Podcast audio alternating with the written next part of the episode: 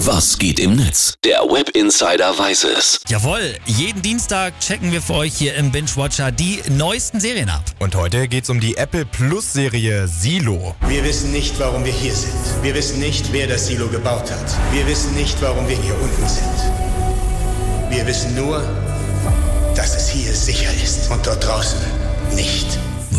In einer zerstörten und vergifteten Zukunft lebt eine Gemeinschaft in einem riesigen unterirdischen Silo.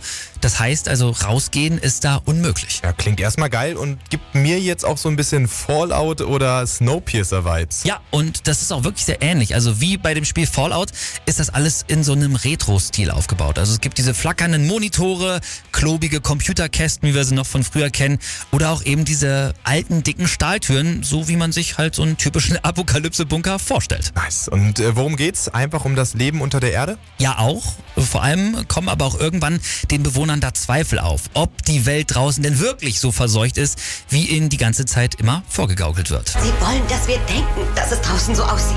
Unten in der Mechanik gibt es immer jemanden, der eine Theorie über das Silo hat. Ich muss die Wahrheit rausfinden.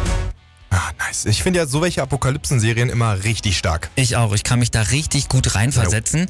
Und Silo ist auch wirklich richtig, richtig gut gemacht. Das merkt man äh, allein schon an der dieses ganze Szenenbild, das da aufgebaut wurde und die Schauspieler. Also da steckt ordentlich Budget hinter, merkt man sofort. Insgesamt zehn Folgen wird's von Silo in der ersten Staffel geben. Und die ersten beiden, die sind auch schon diesen, also letzten Samstag auf Apple Plus rausgekommen.